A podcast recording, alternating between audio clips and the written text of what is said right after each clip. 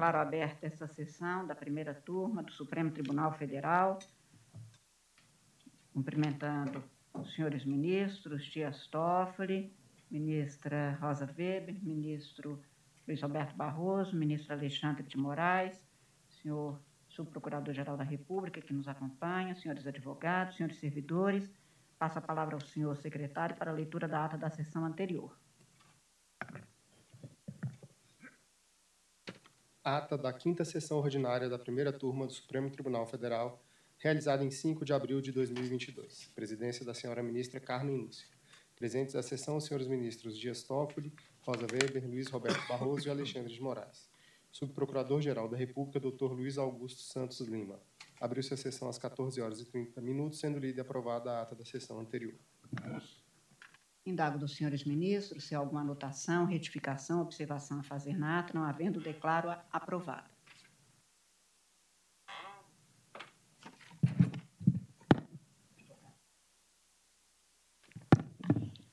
É, apregou para julgamento, é, inicialmente, um feito que tem sustentação oral e, neste caso, o ministro Luiz Roberto Barroso declinou suspeição apregou para julgamento o agravo regimental na reclamação 50.839, procedente do Rio Grande do Norte, que é por mim relatado, sendo agravante a Petróleo Brasileira S.A. Petrobras e agravado Carlos Alberto de Carvalho. É, como disse, um agravo, a doutora Geni, é,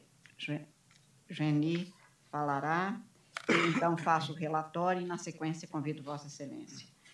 É, este é um agravo no qual após ter negado seguimento à reclamação ajuizada por Petróleo Brasileiro S.A., Petrobras, contra a decisão proferida pela contra acórdão proferido pelo Tribunal Regional do Trabalho da 21ª Região no recurso ordinário número tal, pelo qual teria sido descumprido o, o decidido por este Supremo no recurso extraordinário 586-453, com repercussão geral, é o tema 190. É, então, na decisão agravada, eu fundamentei no sentido de que, na, no julgamento do recurso extraordinário, do tema 190, da repercussão geral, que foi relatora ministra Ellen Grace, redator para o acordo eminente ministro Dias Toffoli, o plenário firmou a seguinte tese jurídica, aspas, compete à Justiça Comum processamento de demandas ajuizadas contra entidades privadas de previdência com propósito de obter complementação de aposentadoria mantendo-se na Justiça Federal do Trabalho até o trânsito de julgado correspondente à execução todas as causas dessa espécie em que houver sido proferida sentença de mérito até 20 de 2 de 2013. No caso que estamos examinando, a controvérsia estabelecida na origem, disse eu então, na decisão, não versa sobre complementação de aposentadoria, como posto na tese firmada por este Supremo Tribunal. É uma ação indenizatória contra a instituição, contra uma instituição de previdência privada e tem-se ainda, ao decidir pela competência da Justiça do Trabalho, a autoridade reclamante estabeleceu distinção entre o caso, que estamos examinando agora, e a tese da repercussão geral, que é apontada nesta reclamação. Por isso, eu concluí que não havia teratologia e não, não havendo teratologia, afastado do cabimento da reclamação.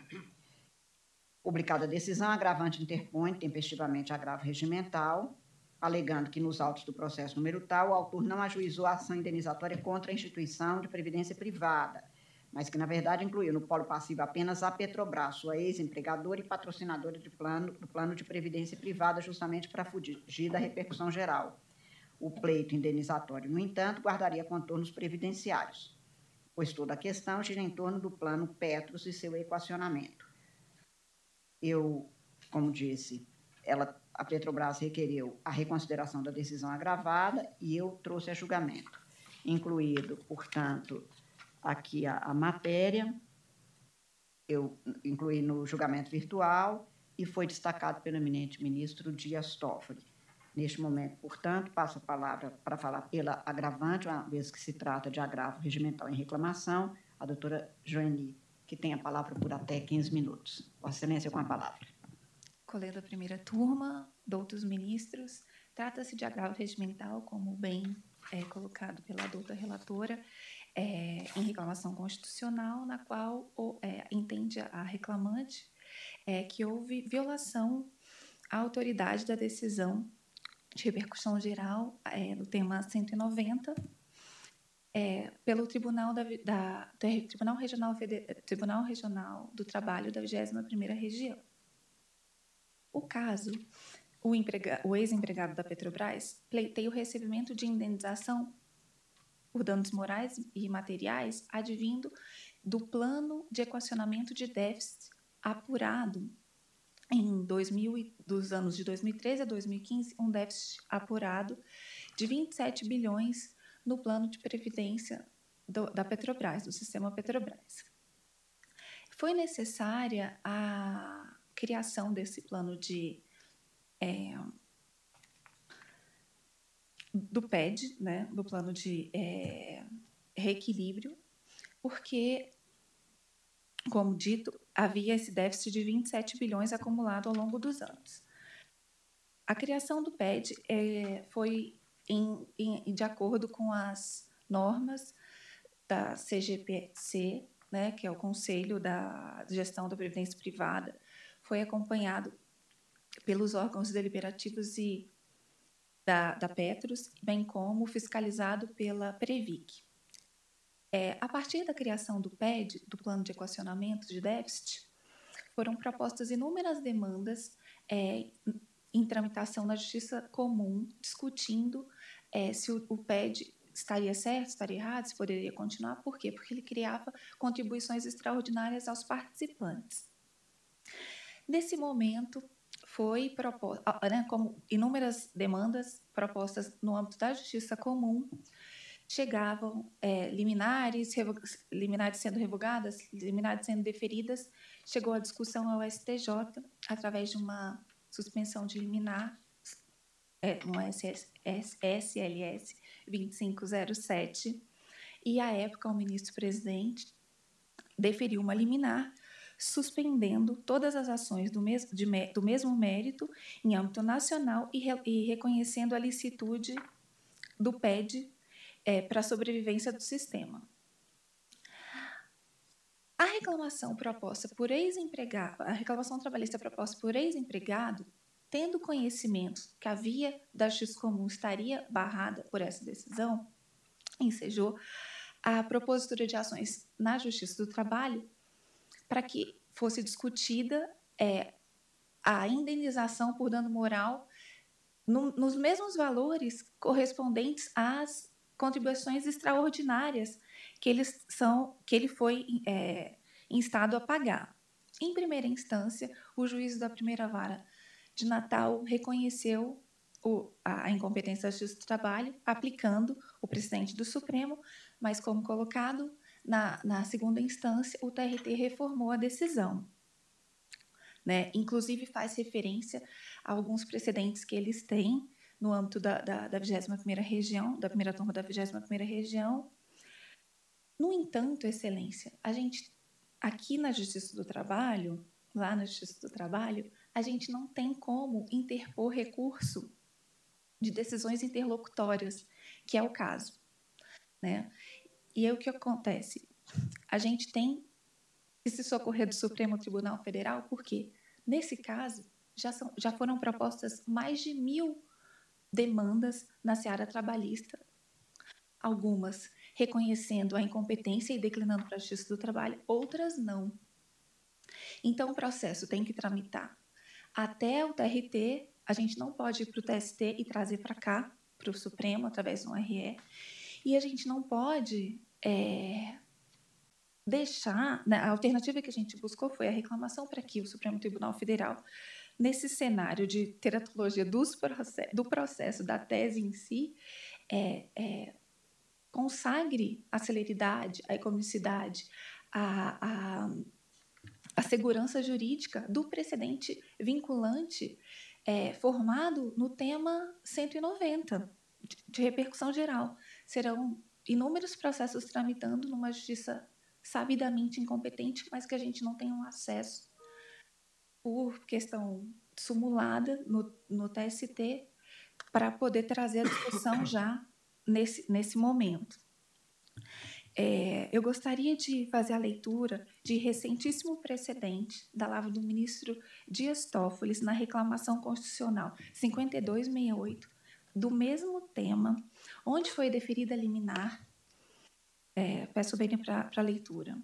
Em juízo preliminar, entendo que, ainda que a ação seja movida contra a ex-empregadora Petrobras, a origem da controvérsia não é a reclamação, não é a relação empregatícia, já encerrada, mas a relação previdenciária, Petrobras como patrocinadora e é, ex-funcionário como beneficiário da, é, da entidade de previdência privada.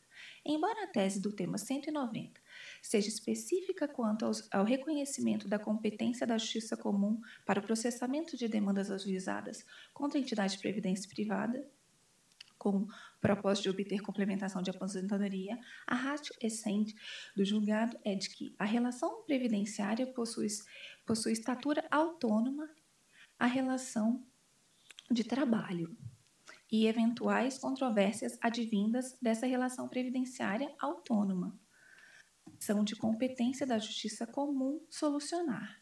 Dessa perspectiva, a meu ver, não descaracteriza a competência da justiça comum o fato da beneficiária da decisão reclamada ter postulado a demanda contra a Petrobras, que, embora detenha a qualidade de ex-empregadora da parte, no caso se encontra demandada na qualidade de instituidora, gestora e patrocinadora do Fundo de Previdência Complementar.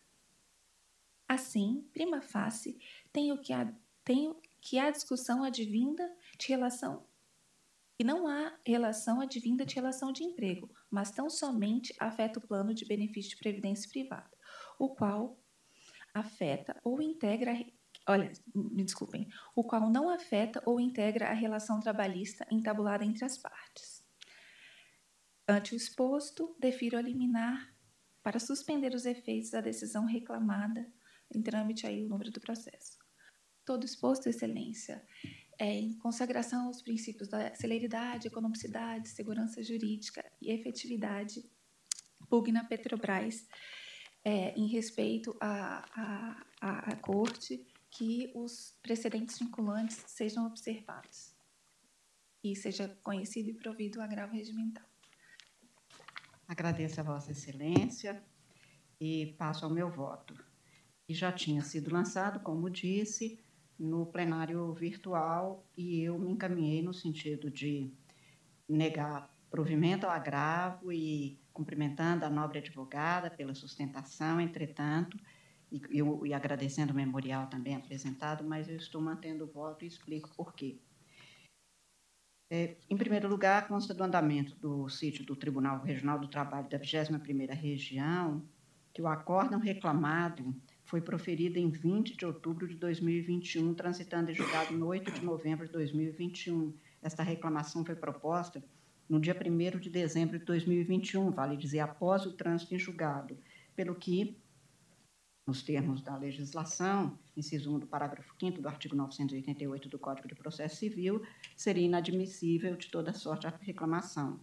Jurisprudência, no nosso caso, é sumulada pelo artigo 734, nós temos uma vasta jurisprudência a esse respeito.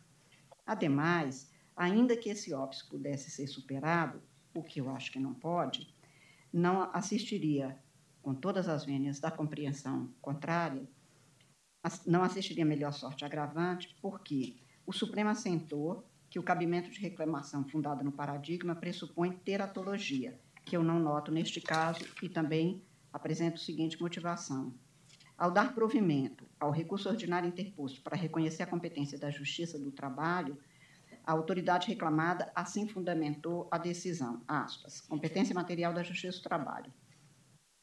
A pretensão formulada na peça inicial repousa no pedido de condenação da reclamada Petrobras ao pagamento de indenização por danos materiais e morais em razão de descontos efetivados nos seus proventos de aposentadoria, a título de contribuição extraordinária por prejuízos suportados pela Fundação Petrobras de Seguridade Social, Petros, por supostos atos ilícitos praticados pelos prepostos da Petrobras. Ainda consta daquela decisão do, da Justiça do Trabalho. insta consignar que, apesar de o Egrégio Supremo Tribunal ter reconhecido no julgamento do recurso extraordinário 586-453 a competência da Justiça Comum para processar e julgar as demandas que envolvam a complementação de aposentadoria de entidades privadas, esta não é a situação vertida nos presentes autos, já que, como visto, a pretensão autoral está direcionada ao pleito indenizatório de natureza material decorrente de supostos prejuízos havidos com plano de providência formulado expressamente contra a antiga empregadora, não contra o fundo.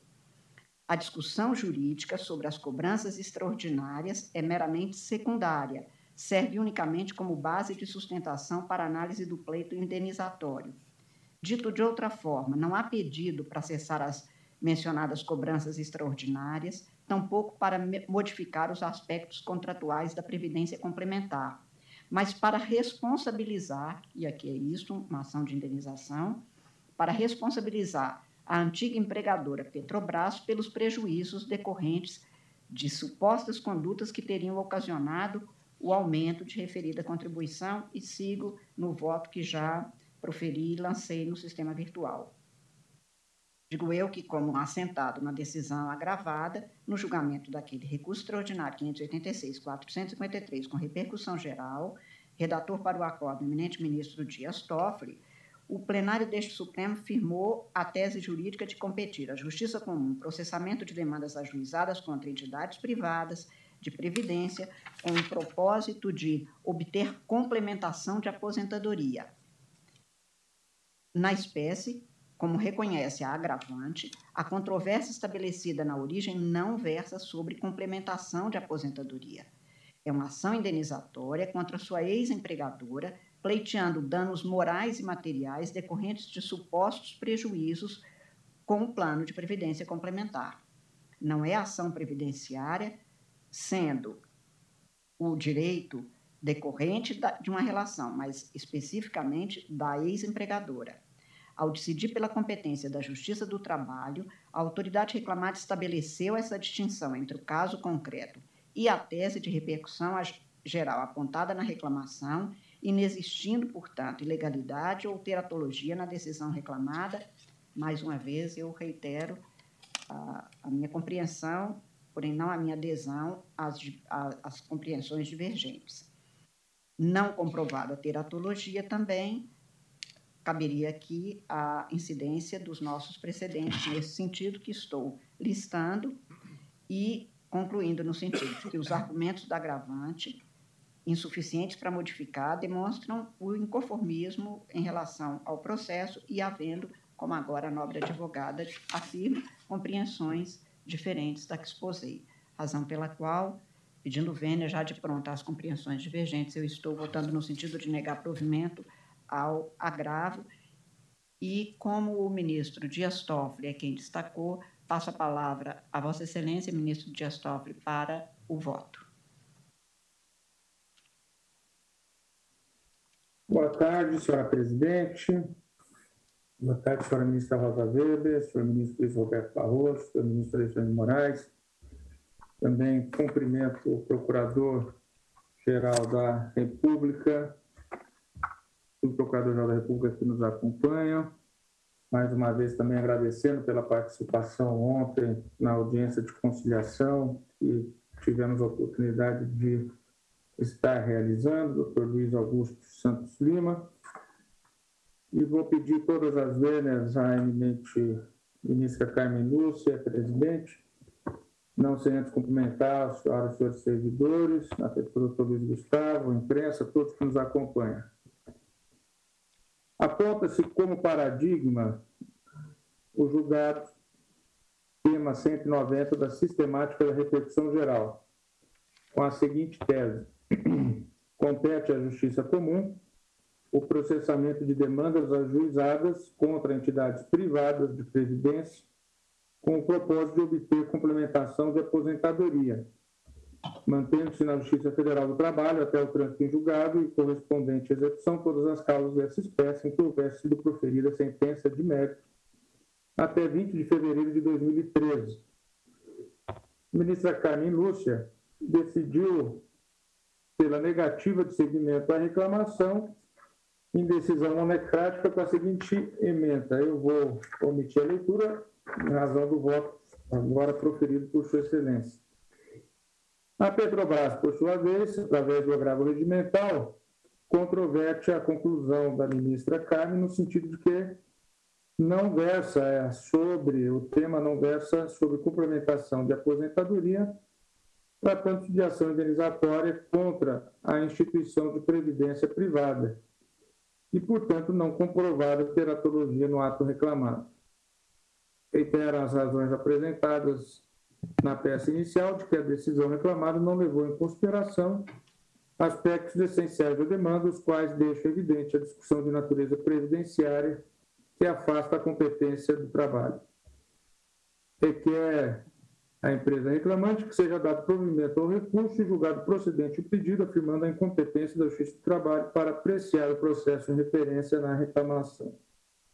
Indiquei destaque ao processo em sessão virtual e o processo agora veio a julgamento nessa sessão.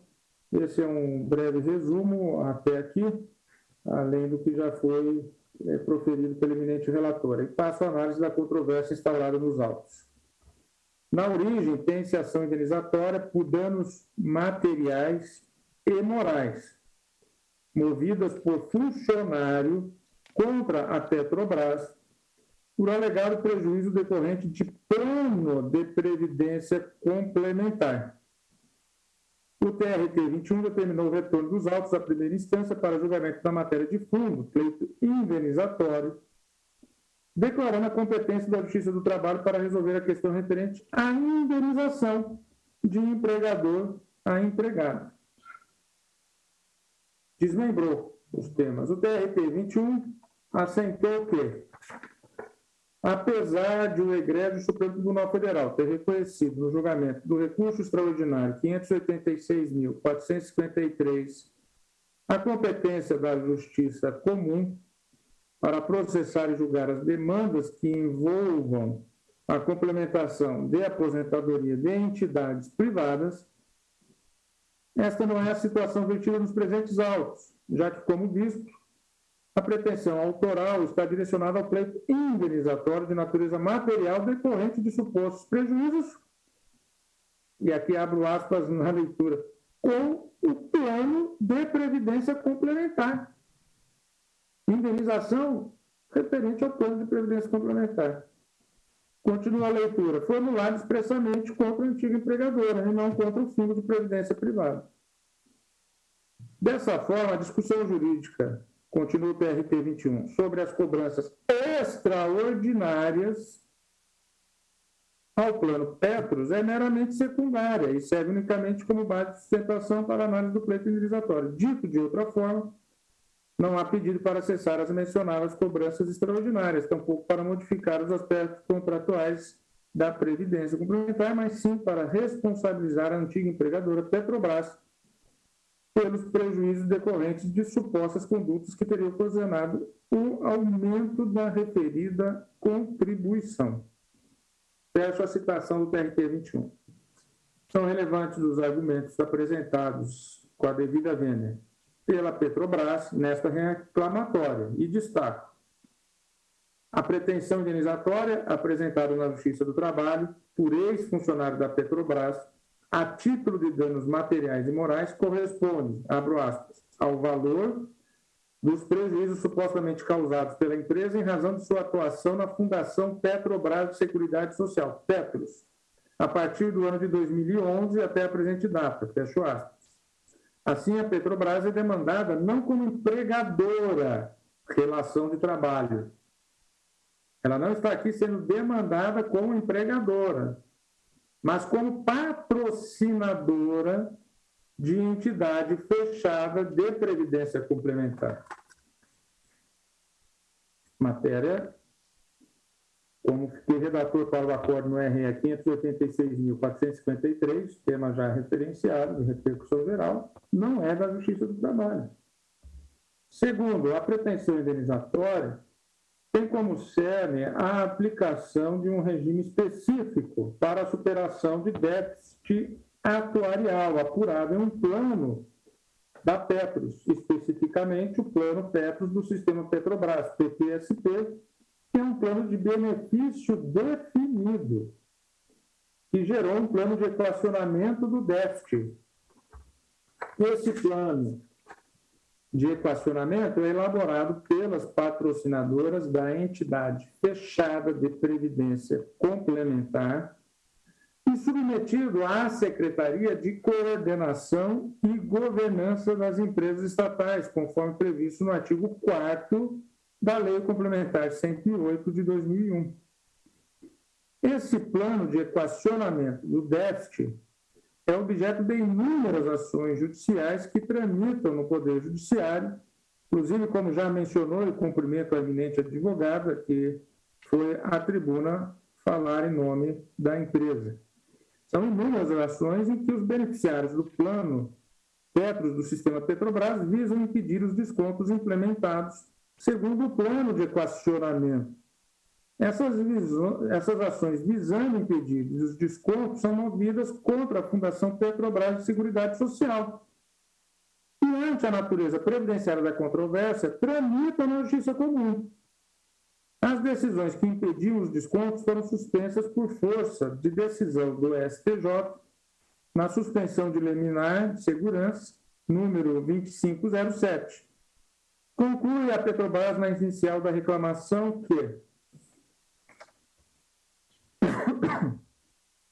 o autor da ação indenizatória pretende contornar esse quadro já estabilizado e manifesta afronta à autoridade das cortes superiores tenta eximir-se dessa obrigação perante o plano de previdência, demandando contra a patrocinadora na Justiça do Trabalho, sob o subterfúgio de que esse déficit teria sido causado exclusivamente pelo seu ex-empregador, fecho aspas.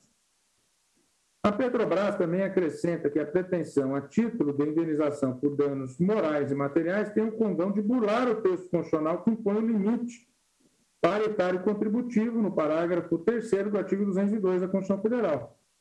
Nesse contexto, concluo que, ainda que a ação seja movida contra a ex-empregadora Petrobras, a origem e a razão de toda a controvérsia não é relação empregatícia, já encerrada, mas relação previdenciária, tendo a Petrobras como patrocinadora e ex-funcionário como beneficiário de entidade de previdência privada, que é outra pessoa jurídica.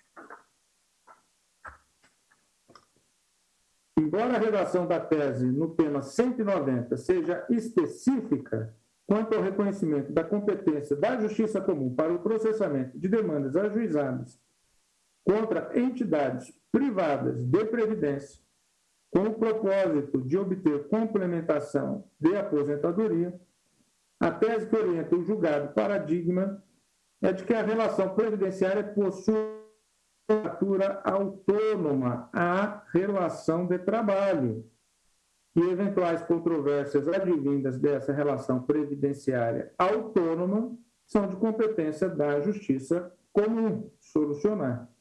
Até porque eu me lembro muito bem dos debates a relatora do caso era a ministra Ellen Grace, e com a aposentadoria de Sua Excelência, eu herdei como primeiro voto, no mesmo sentido de Sua Excelência, que prevaleceu, a redação do acordo. E me lembro muito bem dos debates, inclusive no sentido de que, se nós não segregássemos as, os temas relativos à previdência para uma única justiça, nós teríamos casos de previdência envolvendo a justiça comum e casos de previdência com alguma relação específica de trabalho com a justiça do trabalho, mas que o fundo seria a questão do regime previdenciário.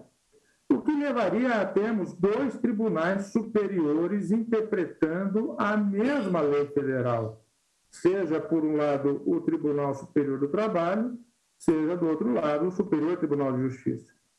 E era curioso, porque naqueles debates se evidenciava que as discussões, quando ah, o fundo perdia na Justiça do Trabalho, ele dizia que a competência era Justiça Comum. Quando o fundo perdia na Justiça Comum, ele dizia que a competência era da Justiça do Trabalho, e vice-versa. Se o beneficiário perdia na Justiça do Trabalho, ele recorreu ao Supremo dizendo que deveria ser na Justiça Comum. Se perdia na Justiça Comum, ele recorreu dizendo que era na Justiça do Trabalho. E, ao fim e ao cabo, a decisão do tema 190 foi para que a matéria previdenciária ficasse exclusivamente na Justiça Comum e não de uma maneira né, é, bifurcada em, dois dos ramos do Poder Judiciário Nacional. Por isso que eu digo que, dessa perspectiva, a meu ver, não descaracteriza a competência da Justiça Comum o fato da beneficiária da decisão reclamada ter postulado a demanda contra a Petrobras, sua antiga empregadora, que, embora detenha a qualidade de ex-empregadora da parte, no caso, se encontra demandada na qualidade de instituidora, gestora e patrocinadora do Fundo de Previdência Complementar, dada a prevalência da questão de fundo, que diz respeito exclusivamente ao ressarcimento e indenizações concernentes a contribuições de natureza previdenciária recolhidas em favor da Petros. Então, com as mais respeitosas linhas, entendo que não há discussão advinda de relação de emprego, mas tão somente afeta ao plano de benefício de previdência privada, o qual não integra a relação trabalhista entabulada entre a Petrobras e o senhor Carlos Alberto de Carvalho. Com essas razões, novamente renovando todas as vênias à eminente relatora e a colegas que eventualmente a acompanhem, voto pelo provimento do agravo regimental para fim de julgar procedente o pedido formulado na reclamação cassando a decisão reclamada e declarando a incompetência da Justiça do Trabalho, devendo os autos, se assim prevalecer, serem encaminhados à Justiça Comum. É como um voto renovando as vênias, ministra presidente e relatora Carmen Luz. Agradeço ao eminente ministro Dias Toffoli. Passo a palavra ao eminente ministro Alexandre de Moraes para voto. Boa tarde, presidente. Cumprimento Vossa Excelência, ministra Carmen Lúcia. Cumprimento a ministra Rosa Weber, ministro Dias Toffoli, ministro Luiz Roberto Barroso. Também cumprimento o doutor Luiz Augusto Santos Lima, subprocurador-geral da República, e a doutora Joane Gomi de Santos, que fez a sustentação oral. Presidente, é um caso interessante relatado por Vossa Excelência, destacado pelo eminente ministro Toffoli, porque é, em que pese apresentar realmente circunstâncias peculiares em relação ao decidido em repercussão geral pelo Supremo Tribunal Federal, o tema 190, me parece aqui, e já peço todas as vênias a Vossa Excelência, eminente ministra Carmen Lúcia, mas me parece aqui é que a rácio do tema 190 se encontra presente na hipótese. E por, por que isso já é, detalhado pelo eminente ministro relator, porque o, o que há é uma grande briga judicial, um grande litígio judicial em relação ao plano de equacionamento do déficit é, da Fundação Petrobras e Seguridade Social Petros. É, e como narrado e destacado, isso, né, essa, essa, esse litígio sobre o plano de equacionamento é objeto de inúmeras ações judiciais. É, e o que pleiteiam essas ações judiciais? É exatamente impedir descontos é, segundo o plano de equacionamento. É, e aqui não há nenhuma dúvida que a competência é da Justiça Comum. É, aqui nenhum de nós discorda em relação a essa competência. Há, inclusive, decisão do Superior Tribunal de Justiça na suspensão liminar 2507, onde impediu os descontos ou seja, é toda uma tramitação pela justiça é comum e uma decisão do Superior Tribunal de Justiça. O que faz aqui o autor? Pega mesmo, as mesmas razões, a mesma fundamentação, ou seja, a discussão é exatamente a mesma. Prejuízos supostamente causados em razão do plano de equacionamento do déficit é, do, da Fundação Petrobras de Seguridade Social. Só que transmuda é, a compensação. Ao invés de discutir, olha, não pode haver desconto no meu plano previdenciário. Ao invés de discutir isso, não discute o desconto, pede uma indenização para compensar esse desconto. Mas é exatamente a, a, a, a razão do pedido é o mesmo. Só que ao invés de pedir para estancar o desconto, dá uma volta e pede indenização é, por danos morais em relação ao quê? Ao desconto. Só que pede em relação a, diretamente à Petrobras, a sua ex-empregadora.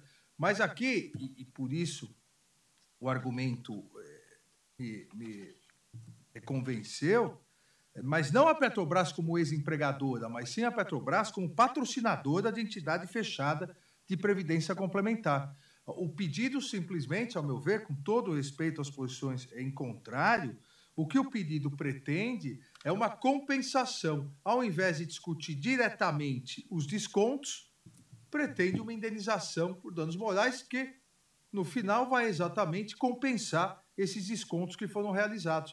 É exatamente a mesma discussão. A discussão não tem relação é, com é, a relação trabalhista entre quem pleiteia e o antigo empregador. A discussão tem relação com a questão previdenciária, com o plano de equacionamento do déficit, é, essa é a causa de pedir, é, esse é o pedido, só que ao invés de pedir para cessar e devolver o que foi descontado, pede essa devolução como danos morais, só muda o nome. Mas é toda, ao meu ver, toda a causa de pedir é a mesma. Então, pedindo todas as vênias a Vossa Excelência, presidente, eu é, acompanho integralmente o eminente ministro Dias Toffoli, votando pelo provimento do agravo regimental e pela procedência do pedido, de forma a cassar a decisão reclamada e declarar a incompetência da Justiça do Trabalho e encaminhando os autos à Justiça Comum. É o voto, presidente. Agradeço a Vossa Excelência, ministra Rosa Weber. Uh, boa tarde a todos. Cumprimento a nossa presidente, ministra Carmen Lúcia, os queridos colegas, ministro Luiz Roberto Barroso, que está embora aqui suspeito, seja suspeito no feito, está presente, o ministro Alexandre de Moraes, cumprimento o senhor,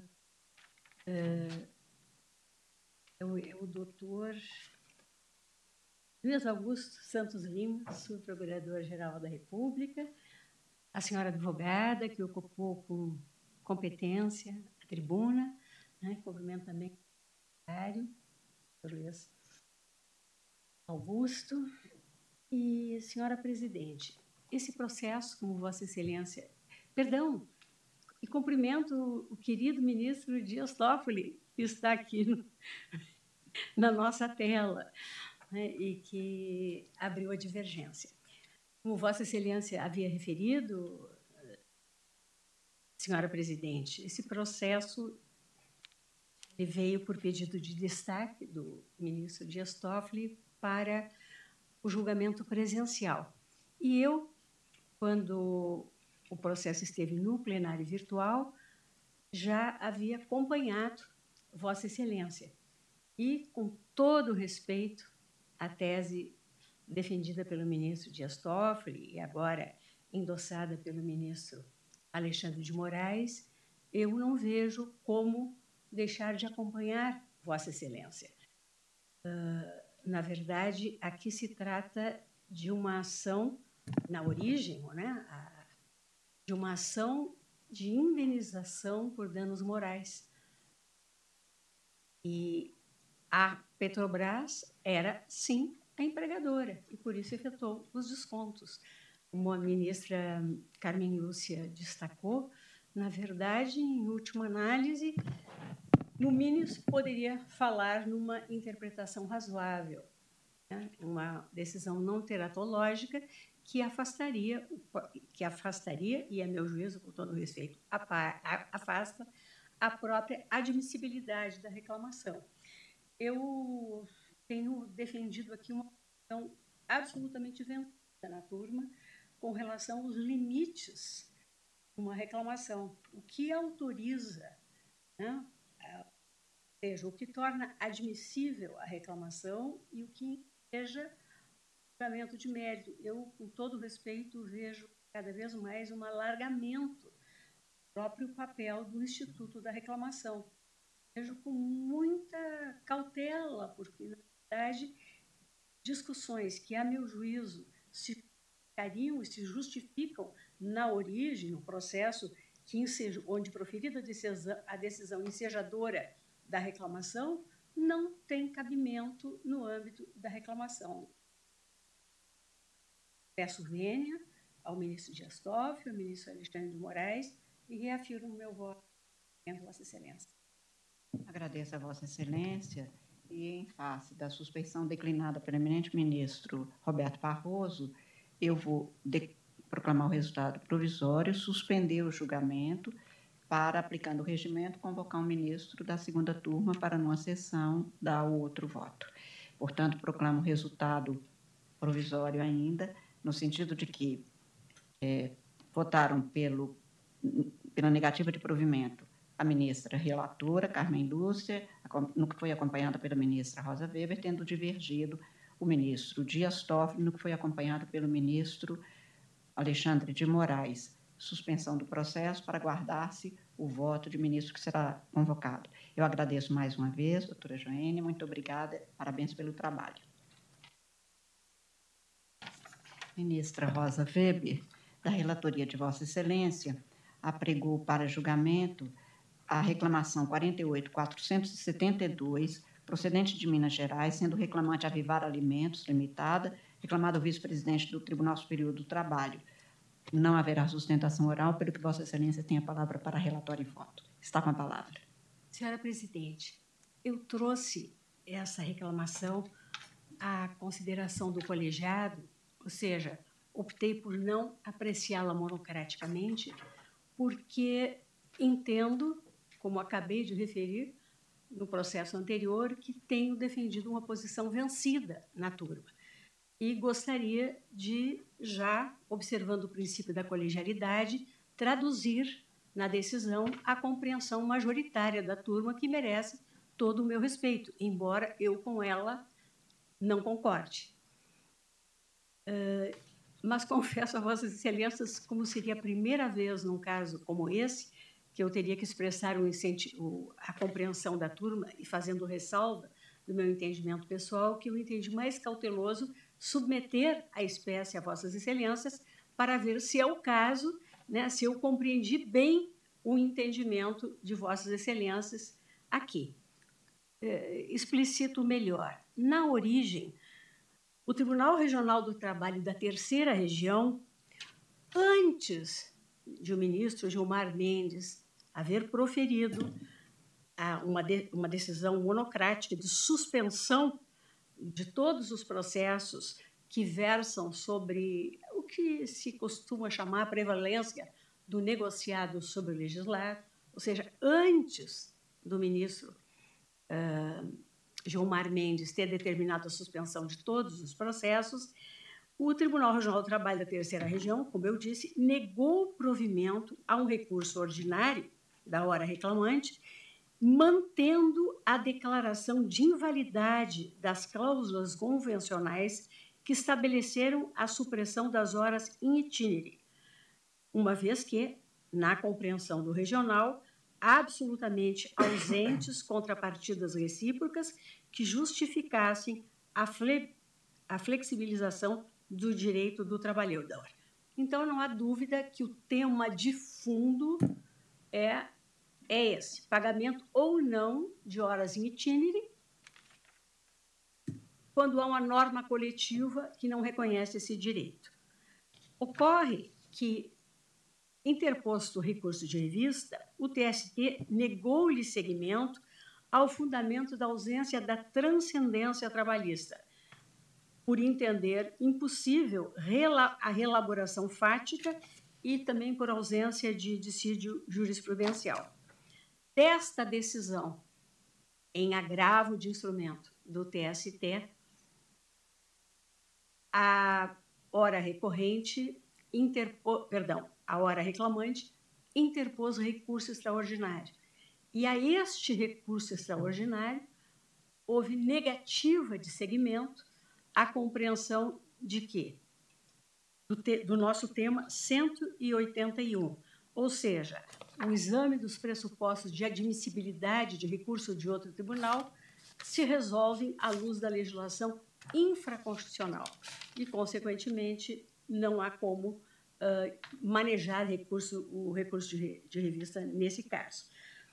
Eu, observando o precedente da nossa turma na reclamação 36.391, estaria, então, a propor a Vossa Excelência, se esta for de fato a compreensão da turma, de suplantar o exame desse pressuposto extrínseco do recurso extraordinário e enfrentar a questão de fundo sobre a qual absolutamente silente a decisão reclamada e esse enfrentamento seria feito por nós, então, à luz do tema 1046 do Supremo, ressalvada a minha compreensão pessoal. Então, se essa, se esse, eu leio a emenda para Vossas Excelências, né, dizendo: o Tribunal Superior do Trabalho exerce sua própria competência ao negar seguimento ao recurso de revista em razão da ausência de requisito de admissibilidade previsto na consolidação das leis do trabalho, o que ensejaria o não acolhimento da reclamação constitucional.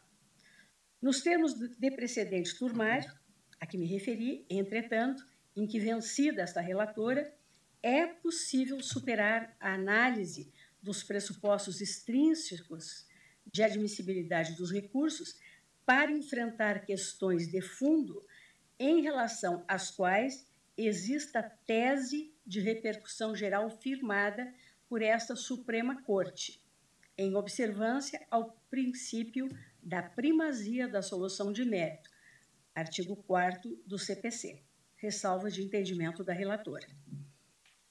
Em análise, controvérsia relativa à obrigação de retribuição pelas horas extras decorrentes de horas in itinere, em razão da impossibilidade de prevalência do pactuado sobre o legislado, o processo deve ser sobrestado para aguardar o, pronuncia, o pronunciamento definitivo dessa Suprema Corte no ARI 1.121 1633, tema 1046, em que reconhecida a repercussão geral da matéria. Essa é, digamos assim, é, é, é a filigrane, a pequena diferença que há com relação ao, ao precedente a que eu aludi. Aqui ainda o tribunal não se pronunciou a respeito. Existe uma decisão monocrática do ministro Gilmar Mendes, uh, sobrestando o julgamento de todos os processos. Então, o, o, o meu voto, no caso, a, a, é, tentando traduzir a compreensão da turma, seria no sentido de julgar procedente o pedido deduzido na presente reclamação, a fim de cassar a decisão reclamada e determinar o sobrestamento do processo no Tribunal Superior do Trabalho até a decisão deste Supremo Tribunal Federal no recurso extraordinário 1.121.633, tema 1046 da repercussão geral, após o que deverá a Corte reclamada reapreciar o caso. É o que submeto a Vossas Excelências. Eu faria ressalvas de compreensão pessoal. Pois não. Ministro Alexandre de Moraes, agradeço, ministra Rosa Weber, pelo voto. Presidente, no, no, na questão de mérito, eu não tenho nada a discordar da ministra Rosa Weber.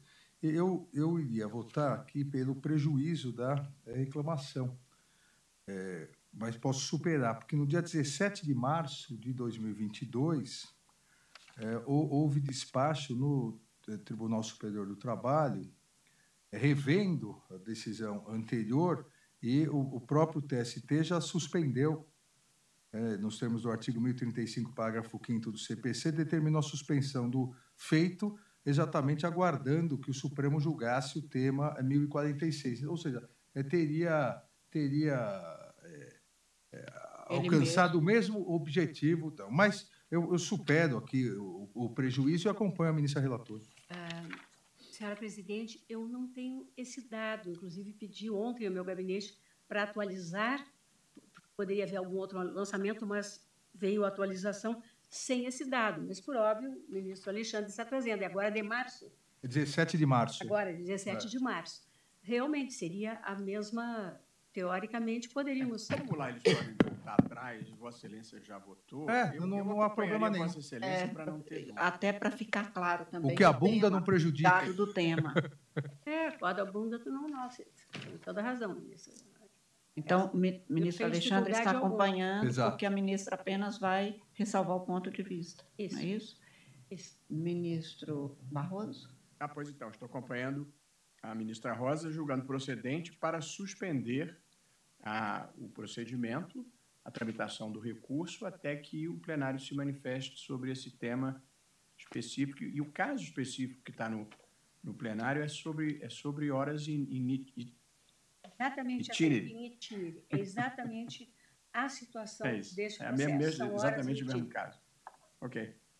Está agora o julgamento quinta-feira, se bem me recordo. Ministro Dias Toffoli, com a palavra para voto. Obrigado, senhora presidente. Cumprimentando a eminente relatora, sempre atento ao princípio da colegialidade. Aqui todos nós sabemos, ninguém ganha, ninguém perde. Nós estamos aqui para pacificar as relações diante das várias óticas que cada um de nós, na nossa somatória de posições, forma a decisão. Acompanho a eminente relatora, louvando ah, o voto de Sua Excelência. Também eu, cumprimentando a ministra relatora, acompanho o voto de Sua Excelência e proclamo o resultado que a turma, por unanimidade, julgou procedente a reclamação para determinar a suspensão até decisão de mérito a ser proferida no recurso extraordinário com agravo 1.121.633, tema 1046.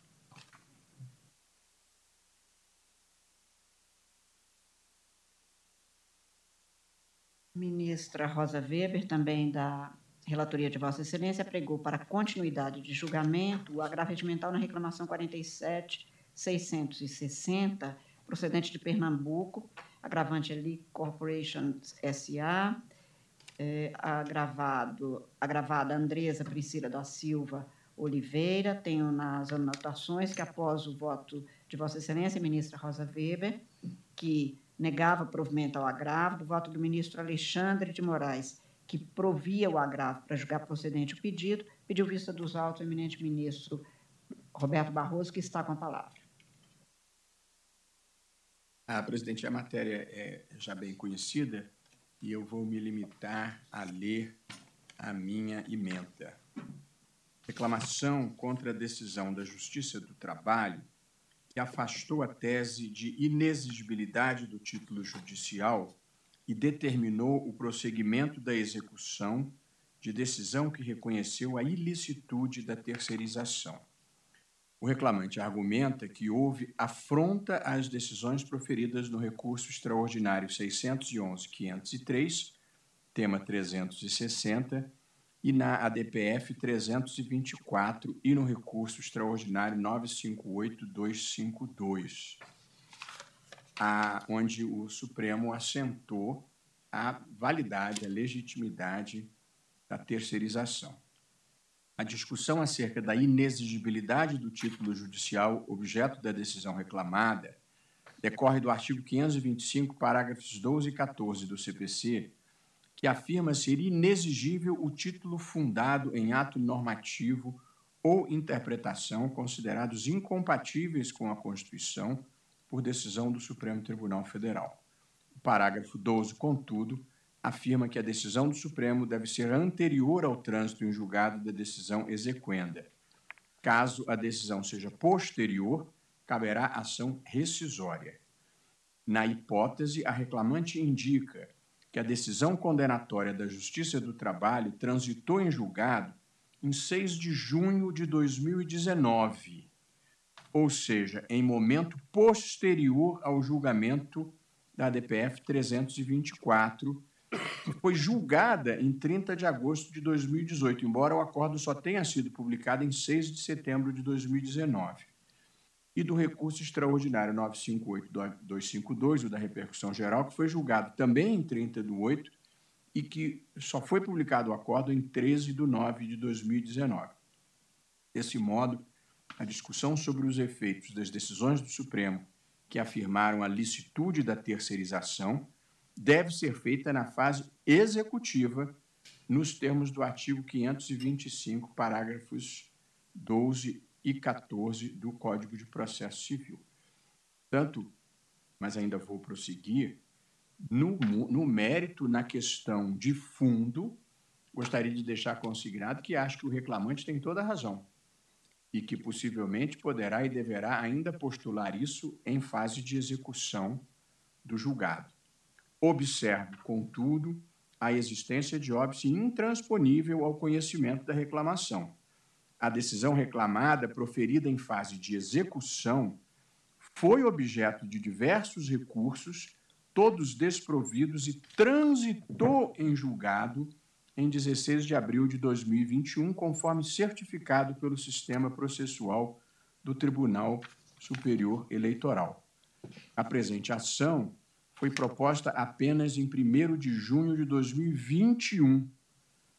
Nesse cenário, entendo inviável a reclamação por força da letra expressa da súmula 734 do Supremo.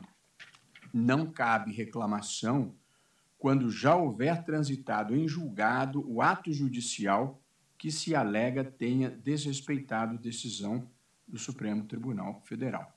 Fecho aspas. Portanto, senhora presidente, ministra Rosa, ministro eh, Toffoli, ministro Alexandre de Moraes, eu aqui, eu, eu, eu preciso ser sincero, eu sempre tenho desconforto na vida quando eu não consigo produzir o resultado material que me parece correto em razão de um óbice processual.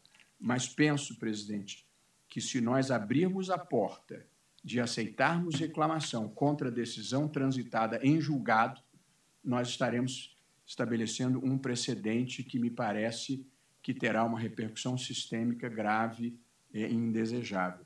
De modo que, por esta razão formal e processual, eu peço todas as vênias ao ministro Alexandre, com cuja argumentação de mérito eu estou plenamente de acordo, para, no entanto, acompanhar a relatora e negar provimento ao agravo interno. Como voto, presidente. Agradeço a Vossa Excelência. Ministro Dias Toffoli. Senhora presidente, senhora ministra, relatora, senhores ministros, é, eu acompanho a eminente relatora, ministra Rosa Weber, pedindo vênia àqueles que divergem. Também agradeço ao ministro Dias Toffoli, também eu. Neste caso, por causa deste óbice específico, do óbice processual, eu estou acompanhando também a eminente ministra Rosa Weber com as vênias do ministro Alexandre de Moraes, que nesse caso divergia e proclama o resultado, é, agravo ao qual se nega provimento nos termos do voto do relator, vencido o ministro Alexandre de Moraes. Ministra Rosa Weber, ainda da relatoria de Vossa Excelência, apregou para julgamento agravo regimental na reclamação 49.140, procedente de São Paulo, sendo agravante fundação do ABC e agravado Medic Center Distribuidora de Produtos Hospitalares, é, este processo foi incluído no plenário virtual e houve pedido de destaque do eminente ministro Dias Toffoli. Eu estou, portanto, dando a palavra a Vossa Excelência para relatório e voto. Obrigada, presidente. Eu, eu neguei seguimento à reclamação com base na jurisprudência dessa Suprema Corte no sentido de que inadmissível revolvimento fático probatório em sede reclamatória. Questão jurídica, objeto da reclamação, consiste na alegada violação da autoridade das decisões exaradas por este Supremo Tribunal Federal ao julgamento de duas ADPFs, a ADPF 484 e a ADPF 664 eu relembro que, ao julgamento da DPF 484, da relatoria do ministro Luiz Fux, esse Supremo Tribunal Federal julgou parcialmente procedente o pedido para declarar a inconstitucionalidade de quaisquer medidas de constrição judicial proferidas pelo Tribunal Regional do Trabalho da Oitava Região, pelo Tribunal Regional Federal da Primeira Região e pelo Tribunal de Justiça do Estado do Amapá, em desfavor do Estado do Amapá, das caixas escolares ou das unidades descentralizadas de execução da educação, as UDES, que recaíssem sobre verbas destinadas à educação, bem como afastar a submissão ao regime de precatório das caixas escolares ou UDES, em razão de sua natureza jurídica de direito privado, de não integrar a administração pública, de não compor o orçamento público e da rácio que inspira a gestão descentralizada da coisa pública. No voto, senhora presidente, eu cito a emenda do acórdão para o melhor esclarecimento do tema, ou seja, o que entendeu essa Suprema Corte ao exame da DPF 484. Já na DPF 664, em, estilo, em sentido semelhante, esta de relatoria do ministro Alexandre de Moraes, assentou-se violar os princípios da legalidade orçamentária, da separação de poderes, da eficiência da administração pública e da continuidade dos serviços públicos, a determinação judicial de constrição de verbas públicas oriundas de Fundo Estadual de Saúde em contas vinculadas a contratos de gestão ou termos de parceria para a execução de ações de saúde pública com entidades do terceiro setor. Também no voto, senhora presidente, eu transcrevo a emenda do julgado. E, como deles emerge com clareza, esse Supremo Tribunal Federal entende e afasta a possibilidade de construção judicial de receita pública, exceto casos absolutamente excepcionais. Disso não há dúvida. Já a decisão reclamada, que foi proferida nos autos de uma ação de execução de título extrajudicial, está assim justificada aspas, é pleito de desbloqueio de valores e alegação de excesso de execução. Decido. A tese já foi objeto de análise quando da apelação civil tal, Tribunal de Justiça de São Paulo, que relembrou, inclusive, que a execução se dá por despesa da prestação dos próprios serviços públicos e é hora repisada adoto in totum, diz o relator daquele feito, as motivações já expostas nos autos em apenso pelo venerando acórdão, pena de decisões nitidamente conflitantes, evitando redundância, redundância inclusive. Se não é possível declarar a impenhorabilidade da própria verba municipal, quanto menos do ente privado prestador dos serviços. Indefiro o pleito de liberação. Quanto ao alegado excesso, esta eh, parte contrária. Já o Tribunal de Justiça do Estado de São Paulo, diante do agravo de instrumento que foi manejado, deu-lhe parcial provimento e explicita: trata-se de agravo de instrumento interposta pela fundação do ABC Hospital Municipal Irmã Dulce, OSS, a hora, reclama, a hora uh, agravante, nos autos da execução de título extrajudicial, ajuizada, enfim, por uma empresa X, contra a decisão proferida pelo juiz de direito da primeira vara civil da comarca de Praia Grande, que rejeitou a impugnação à penhora e manteve a penhora de ativos financeiros depositados na conta bancária da agravante. E aí tem toda uma explicitação e conclui o Tribunal de Justiça de São Paulo. Concede-se, em parte, a antecipação dos efeitos da tutela recursal para determinar a manutenção parcial do bloqueio, restringindo a 30% do valor encontrado, o que corresponde a R$ 6.900.450,91, valor este que deverá permanecer bloqueado nos autos de origem até o julgamento deste recurso, liberando-se imediatamente o restante do valor bloqueado, isto é, 16 milhões 101 mil 52 reais e 13 centavos, correspondente a 70% em favor da agravante.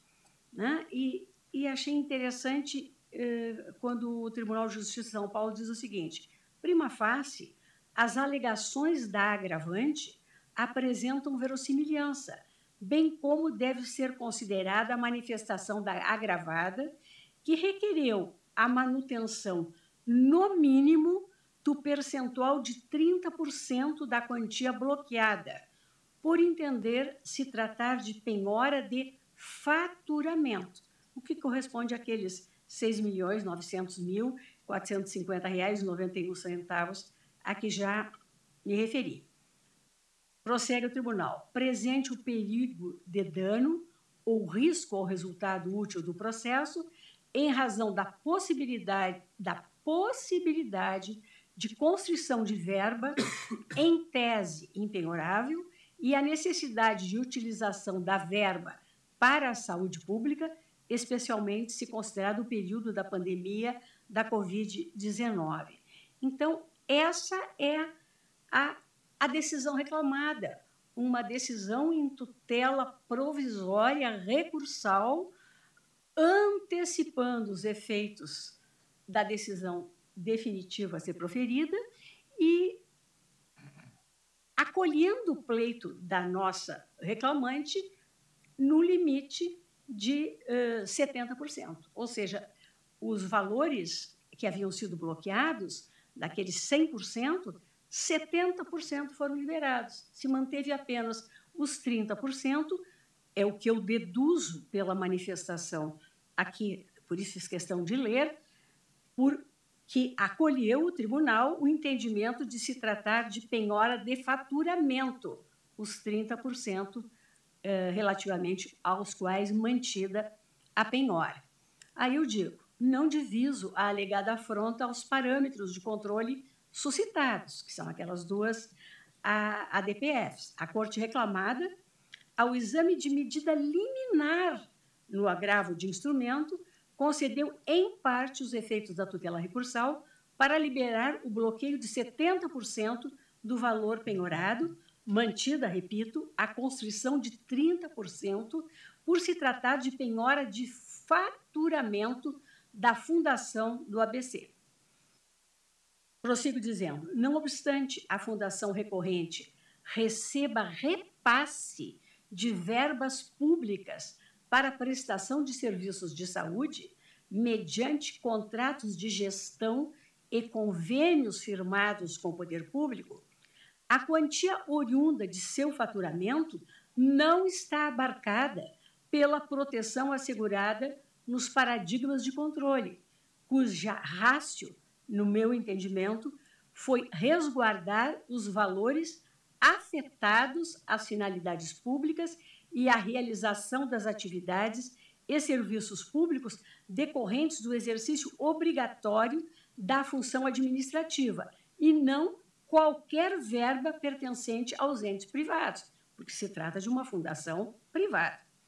Nesse contexto, prossigo, consignada no ato reclamado a manutenção da construção de 30% do valor bloqueado por se tratar de faturamento, a pretensão veiculada na inicial, cassação de ato decisório de origem, porquanto mantido o bloqueio de ativos financeiros públicos repassados para a entidade privada para a prestação de serviço público de saúde, esbarra na impossibilidade de instauração de incidente de dilação probatória, o que é inviável na presente sede, pois necessária seria a averiguação da natureza da verba bloqueada.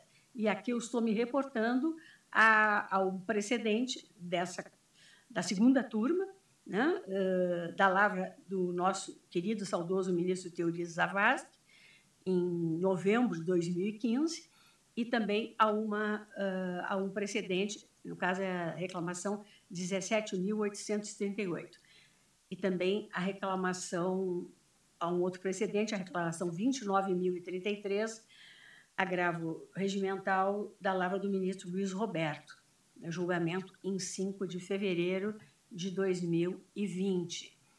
O que, que diz aqui o ministro, tanto o ministro Teori, no seu acordo, quanto o ministro Luiz Roberto, que a reclamação não é via adequada para a produção de provas, inclusive exibição de documentos em poder de terceiros alheios à insurgência.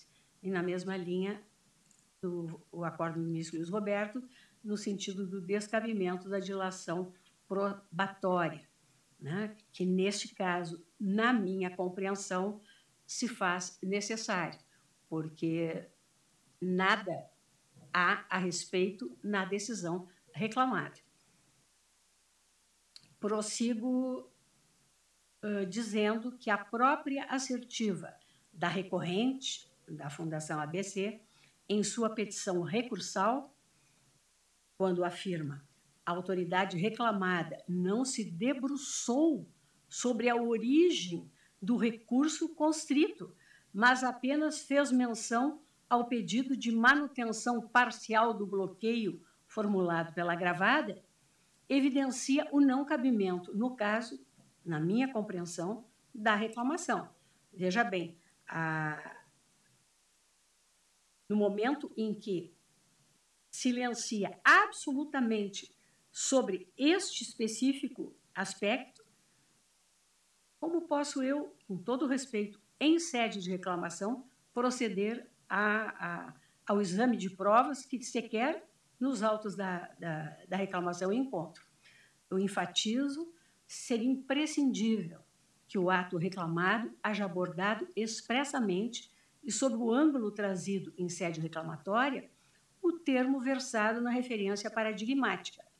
Dito de outra forma, não cabe reclamação por omissão. E, nesse sentido, me reporto ao magistério eh, eh, doutrinário, no caso do Fred Didier Júnior, Leonardo Carneiro da Cunha, no seu curso de processo civil. Embora e registre, não tem eh, esse meu fundamento não tem sido algumas vezes acolhido pela turma. Uh, dizem eles, se o órgão julgador simplesmente não segue o precedente na decisão, se ele simplesmente silencia, omite-se, nada diz sobre o precedente, não cabe reclamação. Em outras palavras, não cabe reclamação por omissão. No caso dos autos, em que a discussão acerca da natureza das verbas bloqueadas não foi dirimida pelas instâncias ordinárias, entendo eu inadmissível a reclamação, eh, pois a jurisprudência desta Corte orienta-se no sentido da impossibilidade de manejo de reclamação por omissão, sendo indispensável no pronunciamento do órgão reclamado sobre o ponto questionado e sobre o ângulo trazido em sede reclamatória. Aqui eu estou me reportando a decisão da minha lavra, nesta primeira turma, em 30 de abril de 2021, reclamação 45.966. Além disso, consoante registrado pelo ministro Luiz Fux, ao exame da reclamação 37.680, agravo regimental, apreciado por essa primeira turma em 6 de dezembro de 2019, da decisão reclamada, não há juízo definitivo sobre o tema, e, sendo assim, o reexame da medida cautelatória pode ocorrer a qualquer tempo. Consequentemente, o uso da reclamação atropelaria a marcha processual e serviria como sucedâneo de recurso ou de outras medidas cabíveis, o que é expressamente vedado pela jurisprudência dessa Corte. Aí eu digo que, de fato, o Instituto Processual da Reclamação não se destina ao atropelamento da marcha processual, indevida a sua utilização como técnica per salto de acesso a esta Corte Suprema, a substituir ou complementar os meios de defesa previstos na legislação processual. Me reporto aqui à jurisprudência e, e teço algumas outras considerações e proponho, senhora presidente, o não provimento do agravo. Eu aqui havia até incluído a eventual possibilidade de aplicação de multa na hipótese de entendimento unânime, por óbvio, pedido de destaque não será o caso, enfim, né? Mas então eu voto no sentido de dar provimento ao agravo. Agradeço a Vossa Excelência, tendo sido destacado pelo ministro Dias Toffoli. Passo a palavra a Vossa Excelência, ministro, para o voto. Obrigado, senhora presidente. Cumprimento a eminente relatora mais uma vez.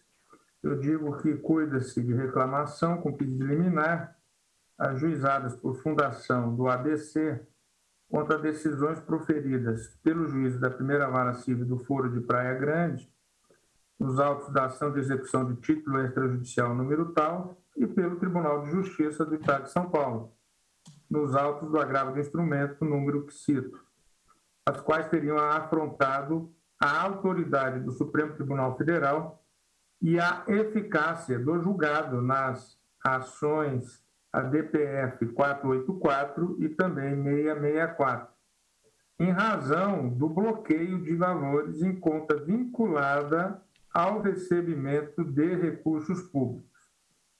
Das emendas, das emendas das decisões paradigmas, eu, eu faço a leitura rapidamente apenas dos pontos que interessam. Na ADPF 484, que é de relatoria do ministro Luiz Fux, o item 2 da emenda os princípios da separação dos poderes e do fomento à educação são violados por decisões judiciais que gerem bloqueio, penhora ou sequestro para fins de quitação de débitos trabalhistas, de verbas públicas destinadas à merenda, ao transporte de alunos e à manutenção das escolas públicas.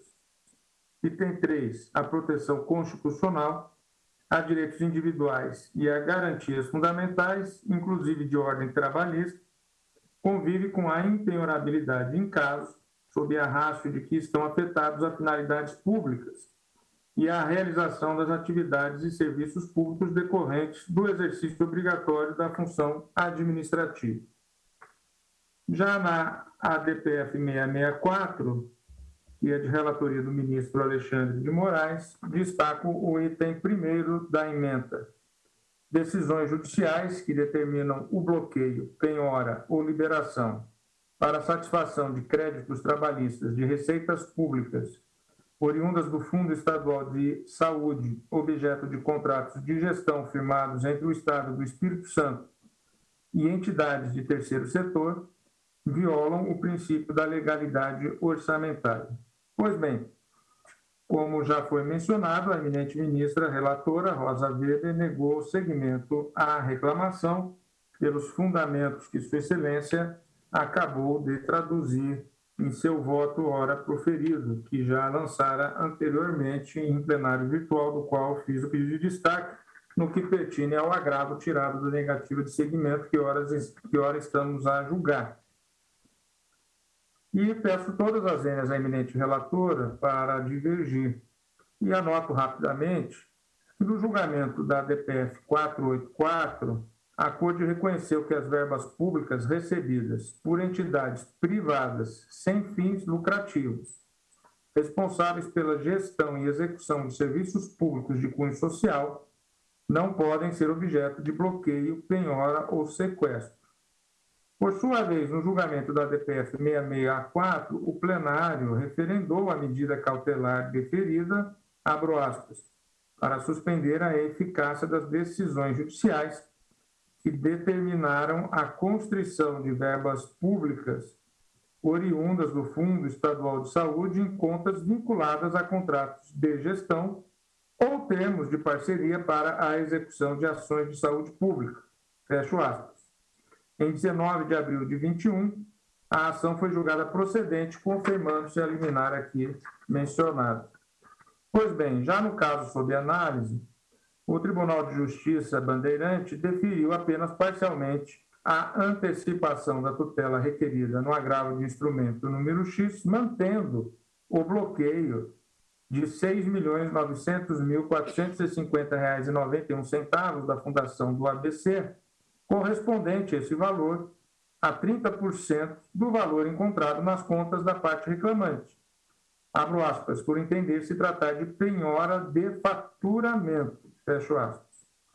E aqui, mais uma vez, peço ver a eminente relatora para, para dela divergir do entendimento fundado na ausência de aderência estrita do caso dos autos conjugados nas referidas a DPRs. Entendo que a ordem de bloqueio de valores contra a organização social que atua na área de saúde, sem a discriminação das contas sobre as quais recairão sua execução, sem a discriminação das contas sobre as quais recairão sua execução, vai de encontro à tese que orienta o entendimento vinculante do Supremo, indicado como paradigma, qual seja impedir o bloqueio de recursos em conta afeita exclusivamente ao repasse de verbas públicas, com destinação vinculada constitucionalmente.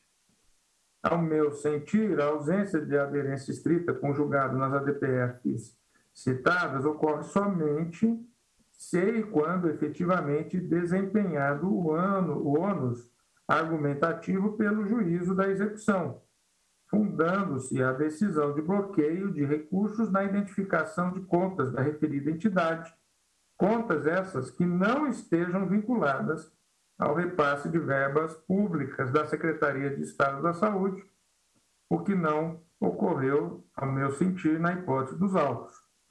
Por essas razões, e mais uma vez pedindo ver a eminente relatora, voto no sentido de dar provimento ao agravo regimental para julgar procedente a reclamação para os fins de caçar as decisões proferidas pelo juízo da primeira vara civil do Foro da Praia Grande, nos autos da ação que cito o número, e também da decisão proferida pelo Tribunal de Justiça do Estado de São Paulo nos autos do agravo de instrumento, cujo número cito, devendo outra ser proferida pelo juízo da execução, observando, a meu ver, a eficácia vinculante do julgado nas ADPF número 484 do Amapá e 664 Espírito Santo, e bem como as diretrizes da presente reclamação, caso prevaleça essa posição. É como voto, senhora presidente, mais uma vez, com todas as vendas à eminente relatora.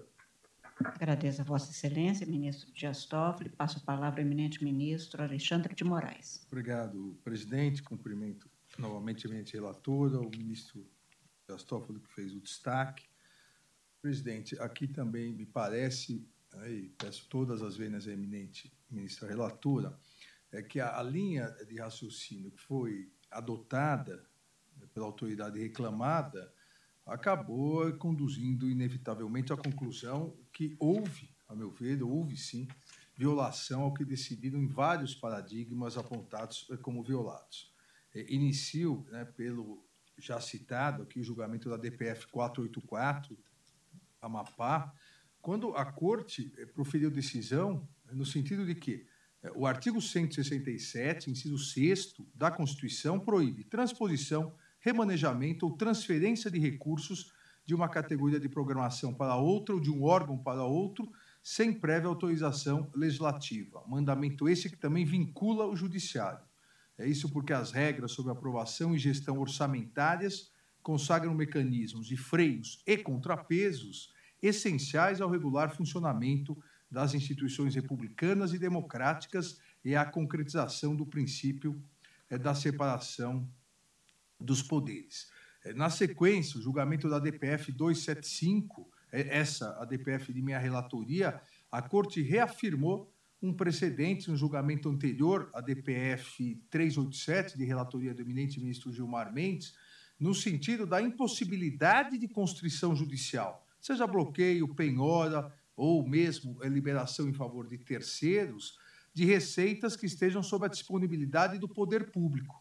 Cito aqui, inclusive, a emenda do acórdão proferido na DPF 275, para o que nos interessa mais, a, a menção de que decisões judiciais que determinam bloqueio, penhora ou liberação de receitas públicas sob a disponibilidade financeira de entes da, de administração pública para satisfação de créditos trabalhistas violam o princípio da legalidade orçamentária, artigo 167, inciso 6 o preceito da separação funcional dos poderes, o princípio da eficiência da administração pública e o princípio da continuidade dos serviços públicos. E aqui é importante lembrar é que essa constrição feita numa, numa fundação da área de saúde, é, que é a Fundação é, ABC.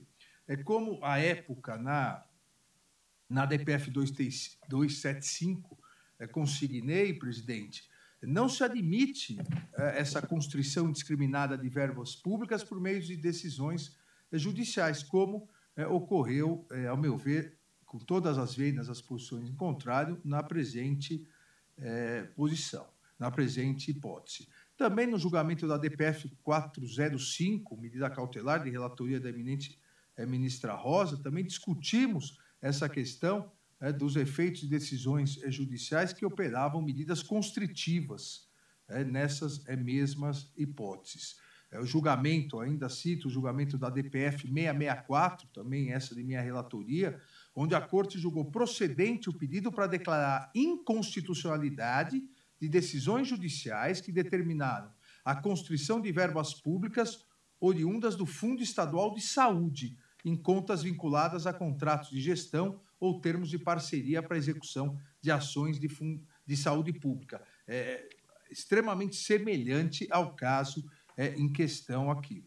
Porque, no caso em questão, a presente reclamação, ao determinar manutenção parcial, mesmo parcial, mas ao determinar manutenção parcial de bloqueio de valores da Fundação ABC, eh, ou seja, quais bloqueios, qual a origem desses bloqueios? Recursos públicos recebidos da Secretaria de Saúde do Estado de São Paulo, em razão de contratos de gestão celebrados com vistas à operacionalização e execução de atividades e serviços em unidades de saúde. A verdade é que o, o, o dinheiro destinado é para a saúde pública, é um dinheiro carimbado. É, a, a Secretaria de Saúde do Estado de São Paulo, assim como outras secretarias de saúde, assinam é, contratos de gestão, aqui com uma fundação, a Fundação ABC, assinam contratos de gestão e a finalidade é operacionalização e execução de atividades e serviços em unidades de saúde. A constrição desses valores por decisão judicial, simplesmente vai impedir, vai diminuir 30%, pelo menos, aqui é, acabou se ficando em 30%, vai diminuir 30% da prestação de serviços de saúde é, pública. E, e mais do que isso, é um dinheiro carimbado, é um dinheiro previsto orçamentariamente, por isso que entendo que feriu todos os precedentes anteriormente é, citados é, no meu voto. Então, pedindo todas as vênias à eminente ministra relatora, dou provimento ao recurso de agravo é, para julgar procedente nos exatos termos apresentados pela divergência do ministro Dias Toffoli. Agradeço a Vossa Excelência, ministro Roberto Barroso. Presidente, também eu vou pedir todas as vênias à ministra Rosa Weber, é por entender que aqui se trata do bloqueio de verbas que a Secretaria de Saúde destinou para uma organização é, social é, que presta serviços de saúde. Da, da, leitura da decisão reclamada, preciso dizer, é, não fica totalmente clara se aquela conta é exclusiva para recursos de saúde, mas também não fica claro que não seja. De modo que, pelas dúvidas, é, não tendo sido isso clarificado, eu acho que os precedentes que nós estabelecemos nas ADPFs 484 e 664 eh, impedem esse tipo de constrição sobre verba destinada a organizações sociais, sobretudo as que atuam na área de saúde. Quanto que eu vou pedir todas as vênias à ministra Rosa Weber para julgar procedente a reclamação, cassar a decisão reclamada e determinar que outra seja proferida em observância ao entendimento dessa Corte como voto presidente. Agradeço a Vossa Excelência. Também eu vou pedir todas as vênias neste caso, a eminente ministra relatora, para prover este agravo regimental e julgar a procedência da reclamação. Tive algumas dúvidas, ministra Rosa, sobre esses 70% e 30%, uma vez que a Constituição foi sobre essa parte, preocupava-me que fosse exatamente uma parte que não estaria abrigada nos nossos precedentes. Entretanto, eu não consegui ver, tal como agora também, anotado pelo ministro Roberto Barroso, a clareza desses dados de que esta parte que se manteve sobre bloqueio fossem é, não, não sujeitos à prestação do serviço público, mas especialmente que tivessem outra natureza que não aquela determinante do impedimento de bloqueio. Por essa razão, pedindo todas as vendas à Vossa Excelência, eu também voto no sentido de prover o agravo e julgar procedente a reclamação. Por favor, tenha a palavra. Presidente, eu tenho assim reafirmado, não tenho intenção alguma de ser rebelde com relação às decisões da turma, vezes, né, a compreensão majoritária dos colegas que eu respeito. Uh, só para efeito de clareza para mim, uh, e a partir do voto do ministro Luiz Roberto, e agora de Vossa Excelência, pelo menos eu me sinto reconfortada quando Vossas Excelências também não conseguiram encontrar nas decisões reclamadas, tanto do primeiro quanto do segundo grau, uma explicitação da natureza da verba dos 30%, dos 30%. relativamente aos quais foi mantida a construção. Então, é, e por isso é que eu, e eu faço esse registro porque o ministro Alexandre referiu um, um, uma reclamatória, uma reclamação anterior onde eu fiquei vencida. Mas aqui eu fui por outro caminho. E foi por outro caminho porque eu achei necessário mesmo. Era a necessidade do revolvimento fático probatório, ou de uma dilação probatória, melhor explicitando, para que eu compreendesse. Então, basicamente, a decisão nossa, agora, majoritária, ela se funda quase no, no ônus, né? na inversão do ônus. Quem teria que provar a natureza daquela verba? Né? E aí eu esbarro numa compreensão minha que eu não consigo superar, é de que não a decisão é completamente omissa. Como é que eu posso dizer que uma decisão que não se pronunciou sobre um ponto X afronta precedente dessa corte? E por outro lado, também eh, do meu ponto de vista, e por isso é que eu não reformulo aqui, acompanho Vossas Excelências, é, o que me impressiona é que se trata de uma tutela provisória tutela recursal provisória, antecipação de tutela recursal. Né? Então, eu, nós já estamos caçando tudo de antemão e mandando julgar de uma outra forma, né? com base naquela rácio, talvez aí lá então seja feita prova com relação a essa esse percentual. Só, só esse registro, senhora presidente, porque senão tem que continuar trazendo, como fiz com a reclamação anterior, para ver se eu compreendi bem a decisão da Não. presidente.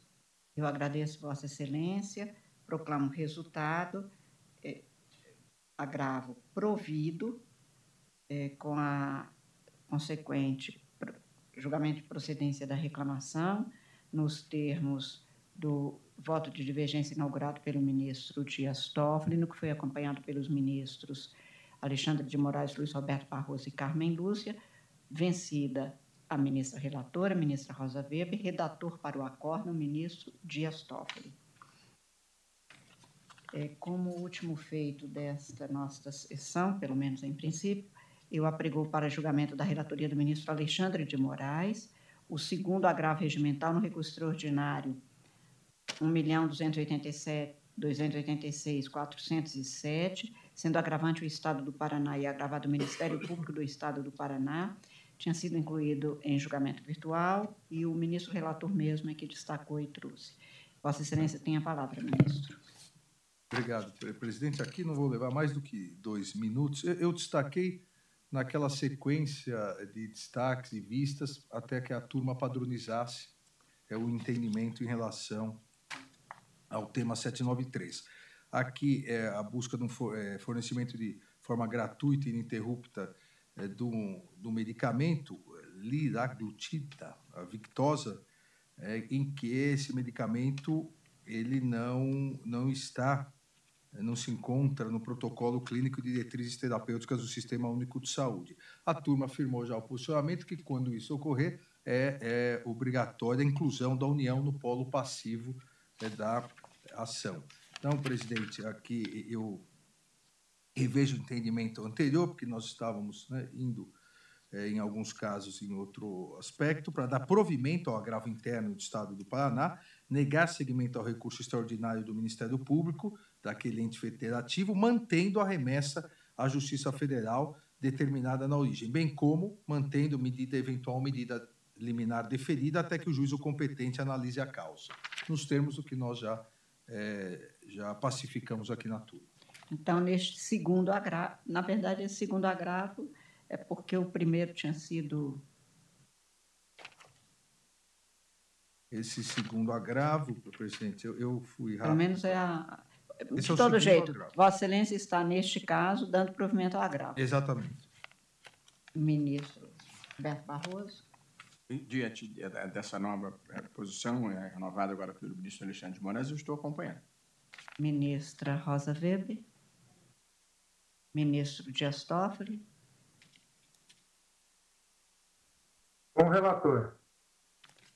Eu também acompanho, proclamo o resultado, agravo regimental provido nos termos do voto do relator. Indago dos senhores ministros se há algo urgente que precisa ser apregoado para fins de julgamento.